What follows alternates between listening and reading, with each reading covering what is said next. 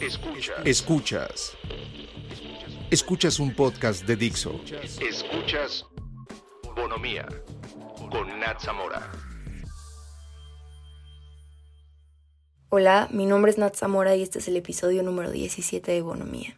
Hoy quería platicar de algo que en algún punto de nuestra vida a todos nos pasa, a unos más seguidos que a otros, pero es que ¿Cuántas veces antes de dormirte te has quedado viendo el techo pensando, no lo hubiera dicho esto, ¿por qué hice esto? Empiezas a crear escenarios falsos en tu cabeza y de repente son las 3 de la mañana y concluyes con que eres la peor persona del mundo y todos te odian. Cuando la cosa desde un principio no iba por ahí. Convertimos algo pequeño en enorme y le damos vueltas al asunto hasta que nos hacemos daño.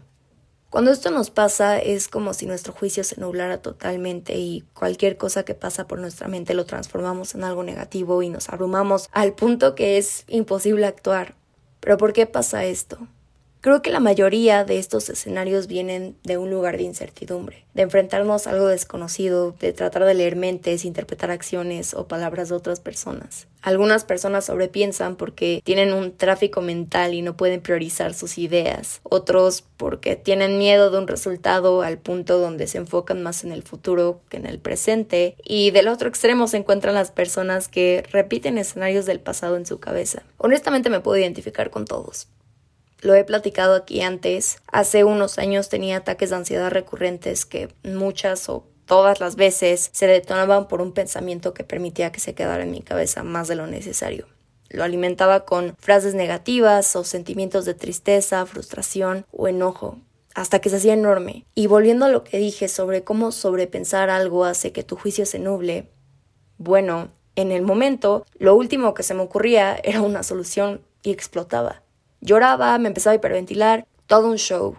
Y después de pláticas y terapias y miles de rollos mareadores, descubrí que los pensamientos alimentan de emociones.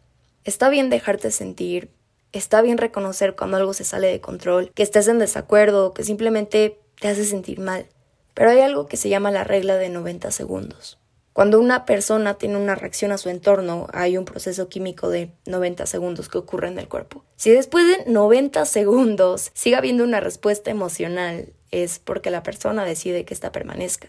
Esta parte a mí y creo que a la mayoría es lo que más nos cuesta. Yo soy alguien que siempre se ha sentido en extremos y puedo ir de 0 a 100 en cuestión de segundos. Digo que son extremos porque para mí los saltos son altísimos y me siento en la cima del mundo y me siento bien chingona, empoderada, pero los bajos hacen que me sienta en el hoyo y ahí es cuando empiezo a sobreanalizar todo. Porque si nos damos cuenta, cuando nos sentimos bien, estamos tan concentrados en el momento y realmente no lo cuestionamos, ni siquiera lo pensamos, solo sabemos que nos sentimos bien. Pero cuando no, estamos en una posición más vulnerable y somos mucho más sensibles. Entonces, cada vez que te encuentres dudando, sintiéndote estresado o ansioso, Da un paso atrás, mira la situación y cómo estás respondiendo. Cada que te sientas bombardeado por pensamientos negativos, obsérvalos, porque es lo que son, pensamientos. No te pueden hacer nada y te vas a dar cuenta que este nudo enorme que traes en la cabeza, al observarlos, se empieza a desenredar.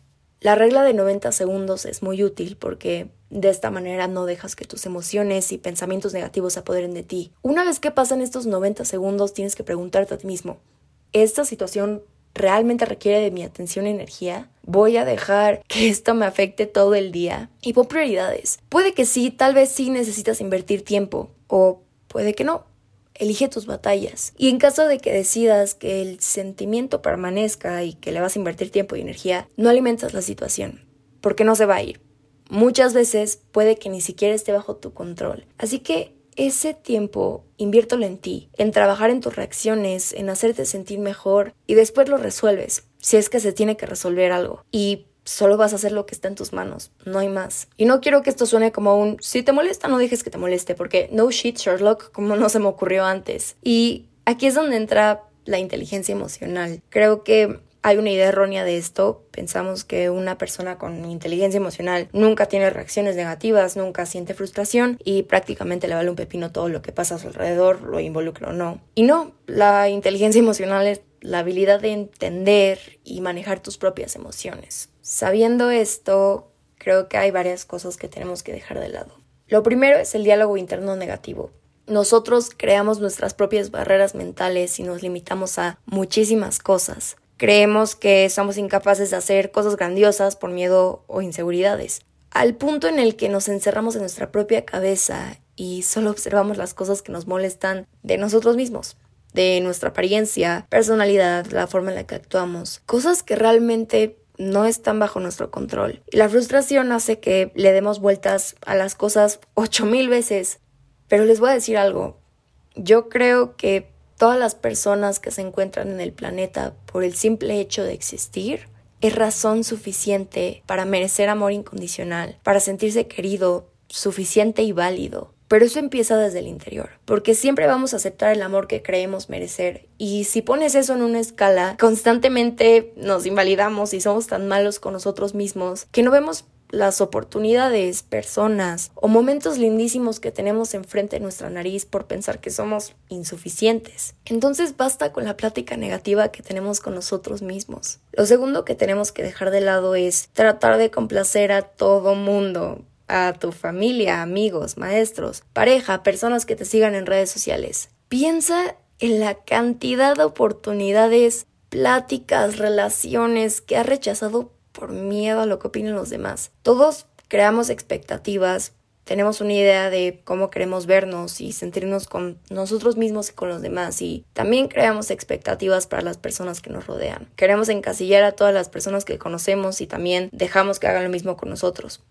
No puedes tratar de hacer felices a todos o vas a ser infeliz, porque esas son muchas de las cosas que no están bajo nuestro control.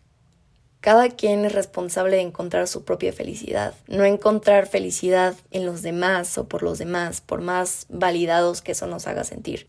Porque en el momento que seas tú mismo, dejes de resolver frustraciones ajenas y te olvides de comparaciones y resentimientos, en ese momento comenzarás a atraer a personas que tengan una visión más cercana a la tuya. Lo siguiente es deja de tener miedo al cambio. Y eso es algo que me debería repetir a mí misma más seguido pero creo que todos tenemos que aprender a adaptarnos, porque la vida da vueltas inesperadas y mañana todo podría ser diferente, para bien o para mal. Y sí entiendo que da miedo pensar que la gente, lugares, ideas, movimientos, tendencias cambian.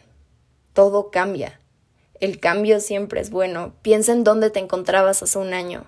Yo jamás habría pensado que estaría haciendo lo que hago hoy, o la situación en la que estoy, o las cagadas que hice, pero aprendí muchísimo. Y Creo que eso fue lo que hizo que se me quitara un poco el miedo, porque piensa en todo lo que te falta vivir y los aprendizajes que llegarán. Todo siempre se acomoda al sentido o forma que quieras darle. Está bien sentir miedo, significa que estás haciendo cosas nuevas, solo no dejes que se apodere de ti. Y la última cosa que tenemos que dejar de lado para no sobrepensar todo todo el tiempo es no vivir en el pasado. Deseamos no haber hablado o actuado de la forma que lo hicimos y todo se convierte en hubiera. Hubiera hecho esto, hubiera dicho otra cosa, hubiera, hubiera, hubiera. Quita esa palabra de tu vocabulario porque no puedes cambiar lo que ya pasó, pero sí puedes cambiar este preciso momento y decidir cómo reaccionarás a lo que venga en un futuro.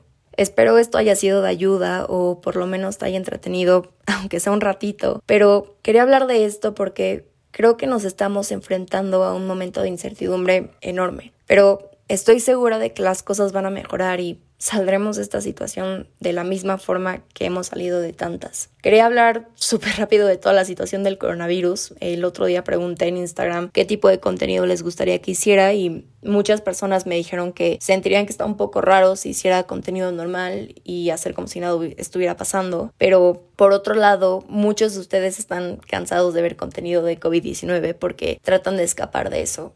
Ambas posturas son igual de válidas. Todos tenemos diferentes niveles de comodidad ante el tema y para mí personalmente esto es algo que me trae mucha ansiedad Creo que muchos de nosotros estamos sobreinformados y cansados de que ese sea el único tema de conversación en los medios, con nuestra familia, amigos, etc. Y ojo, no trato de desviar la atención del tema porque es algo que nos afecta a todos y necesitamos tomar y asumir una responsabilidad de forma colectiva. Así que no pienso hacer contenido relacionado con esto de forma regular, pero teniendo una plataforma creo que es importante mencionarlo. Últimamente me he sentido muy sacada de onda sin una rutina, sin mis actividades regulares y todo. Y sé que si me siento de esta manera probablemente muchas personas también. Y pues nada, espero todos se encuentren sanos física y mentalmente y lo único que puedo decir es ánimo, y espero que todos podamos ser empáticos ante la situación y todas las personas que nos rodean porque el mundo es de todos y esta es la situación que nos toca vivir. Ya saben que pueden encontrarme en Instagram como arroba natsamora y si alguien quiere mandarme su historia o un mensaje pueden hacerlo bonomía con doble gmail.com.